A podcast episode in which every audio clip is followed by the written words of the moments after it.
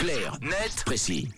Il est 7h23 minutes, on décrypte ensemble un sujet d'actualité et comme euh, promis, il va faire tout noir euh, ce matin. Ah oui, comme dans certaines régions du monde. Mathieu Camille, si je vous disais qu'il allait faire nuit ce soir et que le jour n'allait plus se lever pendant près de deux mois, vous réagiriez comment? J'irai me coucher moi. Ah ouais, pendant deux mois on dort, on rattrape tout le sommeil. Eh ben, Sachez qu'à certains endroits du monde, on fait face à cette situation chaque année. Le phénomène s'appelle nuit polaire. Plusieurs régions situées tout au nord du globe viennent d'y entrer. Elles s'apprêtent donc à passer plus de deux mois dans le noir. On a eu l'exemple ce week-end avec la petite ville de Barrow située en Alaska. Le 17 novembre dernier, donc il y a quatre jours, le soleil s'est couché. Jusqu'ici, rien de très surprenant. Sauf que la prochaine fois qu'il se lèvera, ce sera normalement le 23 janvier 2024, c'est-à-dire 67 jours plus tard. C'est une sorte d'hibernation du soleil. Ouais bon, c'est vrai que ça doit être un petit peu long et c'est dû à quoi? Alors tout bêtement, à la position géographique de ces régions, par exemple la commune de Barrow située à cette particularité d'être la plus septentrionale des États-Unis, c'est-à-dire la plus au nord. Elle est située à l'extrême nord de l'Alaska, à plus de 500 km au-dessus du cercle arctique.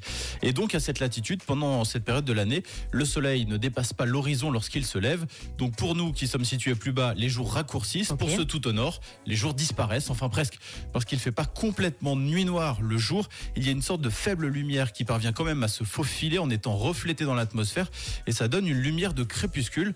D'ailleurs, c'est pas pour rien qu'on appelle ça le crépuscule civil, cette période de la, du jour, de la journée où il fait presque nuit, mais pas complètement. Et donc le soleil ne va pas se lever euh, avant fin janvier? Normalement autour du 23 janvier et ce jour, vous l'imaginez, a quand même des airs de délivrance. D'abord parce qu'on entrevoit un peu de lumière naturelle, mais également un peu de chaleur avec les premiers rayons du soleil après avoir passé plus de 60 jours en dessous de 0 degré. Ceci étant, la reprise se fait de façon euh, très progressive. hein. Le premier jour, les habitants bénéficieront d'une trentaine de minutes de jour. Le week-end suivant, d'un peu plus de deux heures jusqu'à atteindre la durée du jour maximale. Oui, parce qu'il faut savoir qu'en été, c'est l'inverse. À partir de fin mai jusqu'à août, les habitants de ces contrées du Nord n'auront plus de nuit pendant près de deux mois. Et ça, ça s'appelle le soleil de minuit. Comme ça, on peut plus se plaindre euh, de manquer de lumière euh, ici en Suisse romande. Impossible. Certains euh, n'en auront pas pendant, pendant deux mois. Merci Tom, la nuit polaire que vous pouvez retrouver en podcast sur rouge.ch. Racontez l'actu, c'est aussi sur rouge.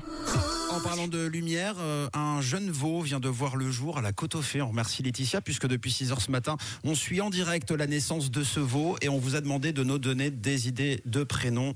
On a déjà des, des indices concernant cet animal. C'est une femelle. Oui, c'est une femelle. Il faut un prénom qui commence par la lettre T et ça n'arrête plus. Vous proposez encore Taïga, Tana, Tiffany ou encore euh, Tartare. Ah, Tartare, j'adore.